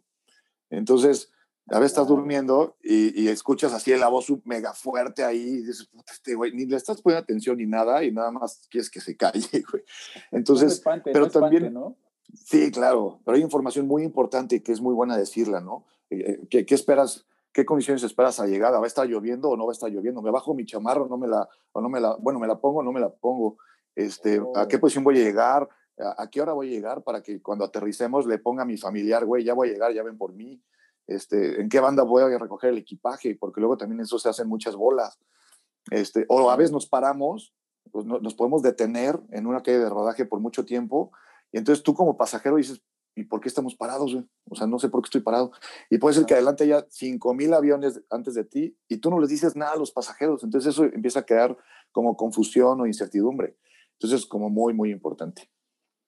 Muy bien. Ahora entiendo ahora entiendo el, tono, ¿no? Ahora, ahora cada que me diga algo el capitán, voy a decir, ese señor sabe, háganle caso a ese señor, no sean, no sean burlones, ¿no? Dejen lo que diga. Lo yo entrevisté a un piloto, ¿eh? Yo entrevisté a un piloto que él me dijo, ¿por qué, por qué se decía y, es, y, él, y ese piloto sabe, ¿eh? Así que no lo anden molestando. No no de gratis. Sí, no, ¿eh? pero cállese, entonces, cállese señora, deje hablar al capitán. Bien, entonces. Así es, amigos. ¿Pero qué, qué nos ibas a decir, James? Que te interrumpimos haciendo, diciendo estupideces. No, pues nada, que el, tono, la verdad es que el tono sí es, es muy importante siempre para dar seguridad. Incluso a veces, aunque les digas, te lo juro, o bueno, se los juro, a veces les dices, ¿saben que Nos tenemos que ir a un aeropuerto alterno, por X o por Y, porque hay malas condiciones el de destino, porque tembló, por lo que sea. Y no falta el pasajero también que, no, Seguro es porque no saben los pilotos. Seguro no pudieron aterrizar. Seguro son nuevos los dos. Ya me imagino a los dos nuevos. Bueno. Entonces, el tono es importante y siempre decir la verdad, tal cual. O sea, nada más. Muy bien. Muy bien, James. Y, bueno, pues, este, amigos, eh, con todo el dolor de mi corazón. ¡No! No. Estamos llegando. Yo tendría. Podríamos estar aquí Platique y platique y platique. la verdad es que se me hace un tema súper, súper, súper interesante y más con, con, con, Jaimito que que sepan amigos que tenía años, años, décadas, literal década que, no lo veía y me da muchísimo gusto verlo, pero este, pero todo tiene su final, amigos. este, Loreno, ¿algo más que quieran agregarle a esta entrevista? Sí. Duda.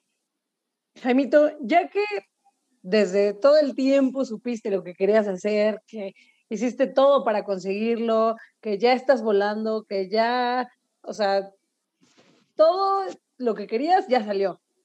Hoy día, ¿cómo llegaste aquí? ¿Cómo estás hoy día en el punto en el que estás? Pues mira, hoy, hoy día la verdad es que estoy súper feliz, estoy muy contento, sí estoy consciente de que tienes que trabajar a veces muchísimo para las metas que quieres, porque no va a ser fácil, a veces todo sí, es muy fácil, no, no va a ser fácil, pero nada es fácil. Incluso en los partidos de voleibol, no era fácil, ¿no? Porque los que no saben, pues todos jugamos voleibol alguna vez juntos. Entonces, incluso no es fácil, tienes que estar haciendo las cosas, tienes que entrenar, tienes que ser constante. Y en el caso de la aviación es lo mismo. La verdad es que ahorita me encuentro muy contento, muy feliz, muy satisfecho muy afortunado también por la condición actual. O sea, yo sé que ahorita muchos de, yo tengo muchos compañeros muy, muy buenos pilotos, muy buenas personas y que aún no han encontrado trabajo. Y lo único que puedo decir es sigan, sigan buscando, sigan luchando. Y uno cuando está aquí, pues intentar ayudar a, a la gente. O sea, intentar ayudar de la forma que sea, porque alguna vez tú también lo vas a necesitar. Qué chingón, sobre todo eso, que no pierdas el piso, amigo. O sea, e, e, eso está muy padre, ¿no? Sí, sí, sí, no. de hecho, a mí igual, un cuate me ayudó también a entrar aquí a Viva. Y cómo sabemos que él un día no va a necesitar ayuda. Y, y te digo, mucha gente que ahorita no tiene trabajo, lamentablemente, pues sí, eh, tenemos que ayudarnos entre todos de la forma que sea. Si ponen un negocio o algo, pues intentar ir y ayudar, güey. O sea, no sé, apoyar de la manera en que podamos eh, y sobre todo ser agradecido. Yo creo que esa palabra de verdad no es payasada, o sea, diario me lo recuerdo, diario cada vez que me levanto y cada vez antes, neta, antes de irme a dormir, digo, neta, qué afortunado soy. Gracias a lo que sea que me haya ayudado, no sé qué es, no sé si fue un Dios, no sé si fue la vida, no sé, pero nunca me ha, me ha puesto como trabas en, en, cuestión de aviación. Entonces hay que aprovecharlo y, e, e intentar seguir adelante y ayudar a los que se pueda. Buenísimo, buenísimo, comandante James. Gracias, gracias, por este, A mí la verdad es que sí me pone un poco triste terminar esta entrevista porque la estamos pasando súper bien, pero, pero no importa porque puede haber cuantas ediciones de entrevista con el capitán Jaime García aquí en ¿Cómo llegamos aquí? ¿No? Podemos hacer todas las versiones que quieran, pero, pero por lo menos esta, como les decía, todo tiene su final. Tenemos que, mañana tenemos que ir a trabajar por si no, este, por si no, por si lo dudan, que vivimos de podcast, no amigos, todavía no vivimos de este podcast. Pero ya para, ahora sí, ya para despedirnos, Jaime, ya no nos vayas a decir un dato interesante porque si no te vamos a querer preguntar otra cosa, ¿eh? Pero a ver, ahora sí, ¿qué sigue, James? ¿Qué te falta? O sea, ¿qué, qué, ¿cuál es el siguiente paso? Ya, ya, ya lograste lo que querías. ¿Qué, ¿Qué sigue? ¿Qué te falta hacer ahorita? Pues mira, yo creo que un sueño de todos los pilotos es volar el avión más grande que tú quieras, ¿no? En mi caso, a mí me encanta el Airbus 350. Ese es como mi avión ideal. Hay para quienes este, tienen su avión ideal es el 747, para algunos será el 380, para algunos será el Antonov, o para algunos el avión también que están volando ahorita. Para mí, mi, meta ideal, así ideal, ideal, sería volar el 350. Ahorita en México no hay una aerolínea que tenga ese avión. Entonces, evidentemente, después de algunos años, eh, pues podría ser el, el, caso, ir pensando en alguna aerolínea después, fuera de México, que, que tenga ese avión. De aerolíneas dentro de México, a mí me encanta en la que estoy, ahí sí no pensaría en otra, la verdad, me tratan muy bien, estoy muy feliz, pero por cuestiones de metas personales, volar el 350. Ese, eso sería lo que faltaría. Muy bien, muy bien. Pues seguramente muy pronto lo vas a lograr porque así como eres y así como has contado tu historia, no, no, este, no está lejos de la, de la realidad, James. No, no, gracias. También lo que faltaría sería ver, ver que ya vivan del podcast. Ay, sí, fíjate que no sé, eso a mí, a mí me urge más. ¿No? A nosotros ya nos urge más, ¿no? O sea, ya, ojalá, ojalá, ojalá y que Dios te oiga. Dios te oiga. Así va a ser también, así va a ser. Muy Venga, bien, amigo. Muy bien, bro. Pues, pues muchísimas gracias, James. A mí, la verdad es que me da, estoy, estoy muy emocionado y estoy seguro que no fue el medio litro de mezcal que me acabo de echar ahorita en la entrevista, pero que, que me da muchísimo gusto verte, me da muchísimo gusto, o sea, neta, me, me quedo muy picado, en serio, me quedo muy picado de esta entrevista. Estoy viendo la carita de Lore que se queda más porque ella que está metida en el, en el Antes de que empezara, les dije, este tema es tan interesante que no van a querer que termine. Sí, sí, sí, la verdad es que es súper interesante.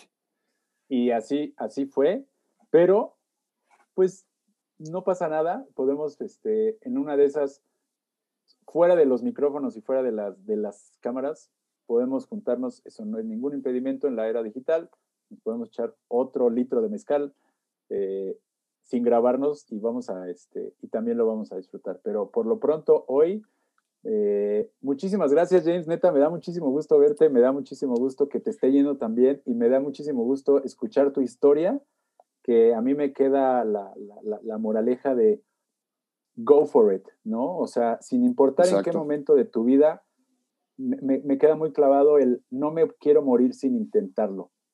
Exacto. Y, y eso, eso creo que eh, es clave, ¿no? En la vida de todo ser humano, que la vida tenga sentido, sí, que no quedarnos con las ganas de hacer algo. Entonces, muchísimas gracias, James. De mi parte, muchísimas gracias por, por, por compartirnos tu historia. Me da muchísimo gusto. Te mando un abrazo enorme, amigo, y, este, y de veras espero que pronto nos podamos ver en vivo y a todo color para, para, para preguntarte más eh, incógnitas del mundo de la aviación y, y con mucho gusto te grabo todas las rutas que quieras.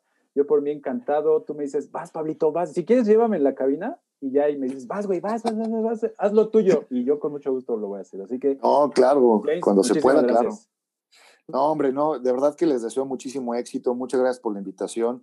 Eh, es la primera vez que participo en un podcast, entonces estoy feliz, muy emocionado también por ustedes porque los conozco todos, los, o sea, los tres son personas de muchísimo éxito, siempre están dándole a lo que quieren y sé que van a llegar súper alto. Estoy feliz de formar parte de ese desarrollo, entonces pues les mando un abrazo a los tres, mil gracias y como siempre, de verdad que no se mueran sin intentarlo. Y por eso Así estamos aquí, amigo. Exactamente. Y también, pues, gracias por darnos la, la idea de lo que pasa en la cabina de un avión, ¿no? Luego, luego nos subimos, como dijo Lorena, que no sabemos qué es lo que está pasando ahí. Claro. Sí, sí, sí, no, y, y cuando quieran, de verdad, yo sé que a veces hay preguntas como muy, que, que- que Bueno, un bueno, pasajero siempre tiene, entonces cuando quieran, una sesión de preguntas tal cual, ser ¿Me muy concisos en las preguntas también. Sí, Sí, Ray, te escuchamos perfectamente bien. Sí. yo sí te escucho. edición, edición. No, es que se, después se les fue la señal. Oh no, Ya, ya Oh, no. oh no, oh no, no, no, Ya no. no. regresé, ya Pero regresé. bueno, el resumen, el resumen es que ya dijo James que cuando queramos cabemos los tres en la cabina, para la cabina del avión, y, este, y- y lo que sea, ahí, este, ahí le No, no, caemos. no se desconectó esto. Son los bloopers. No, no es la risa, no, es lo mejor. nomás. Eso es con lo que más batallamos. Eso es con, luego, luego, luego te voy a platicar de eso. el programa como, como, como un piloto lo puede hacer. Como un piloto. Bueno, pues, damas y caballeros de la cabina de pilotos, les hablamos de ¿Cómo llegamos aquí? ¿Cómo llegamos ¿Cómo aquí? llegamos aquí, amigo? No, ya sé, güey, pero no mames. Pinche Renato, güey, me pones así como en un incógnito. A ver, ahí va. Dama- ok, ahí va. Te voy a despedir cómo va. Échale, échale. Para de risa, Damas y caballeros. risa. Ok. Damas y caballeros, nuevamente en la cabina de pilotos, les damos la más cordial bienvenida al Aeropuerto Internacional de la Ciudad de México. Temperatura ambiente 27 grados centígrados, cielo despejado, es un poco caluroso. Estaremos llegando a la puerta número 5 por recoger su equipaje en la banda número 8. Muchísimas gracias por haber volado con nosotros. ¿Cómo llegamos aquí? Ah. Eso, mamona. Gracias por hacerme el- hacer el ridículo. Gracias, eso no es pedo, güey. La verdad sí se rifa este capitán, la verdad. Aterrizó muy chido, muy suavecito. Aterrizó muy ni bonito, aterrizó muy bonito. Muy bonito, muy bonito. Ni se sintió. Buenísimo. Ni se sintió. Ni se sintió. Ni casi, no, ni, ni- ni sentí que despegué. Fíjate, ¿no? Mira, ya llegamos. Buenísimo, buenísimo. Ay, amigos, ya me duele la cabeza de tanto reír. Está bien, amigos. Buenísimo. Pues, pues, bueno, mi Lore, tú, ¿te quieres despedir? Que nos quedan cuatro minutos. Jaimito, muchas gracias por haber aceptado, por Hombre, compartirnos gracias. tu, tu historia, tu experiencia y, y habernos hecho reír tanto. gracias, amigos, No, los no, quiero. no, hombre. Gracias. Mil gracias. Pues muchísimas gracias amigos, muchísimas gracias a todos nuestros escuchas. Síganos escuchando y sigan compartiendo estos podcasts porque la verdad estamos recibiendo comentarios bien chidos que nos animan a seguirle. Yo pensé que esto era un discurso de todas las redes sociales, pero no, sí se siente bien chido que se reciban comentarios y sí, de verdad sí nos dan ganas de, llevarles historias como esta del comandante Jaime García. Muchísimas gracias amigos, muchísimas gracias, ha sido para mí un honor eh, una vez más compartir esta experiencia con ustedes. Muchísimas gracias, Lore Galicia, Muchas gracias, amigos, los quiero. y muchas gracias, doctor Reno Tapia. No, pues muchas gracias a Jaime y pues igual los quiero mucho y cambio fuera. Esto fue como llegamos aquí. eh, Cambio y fuera.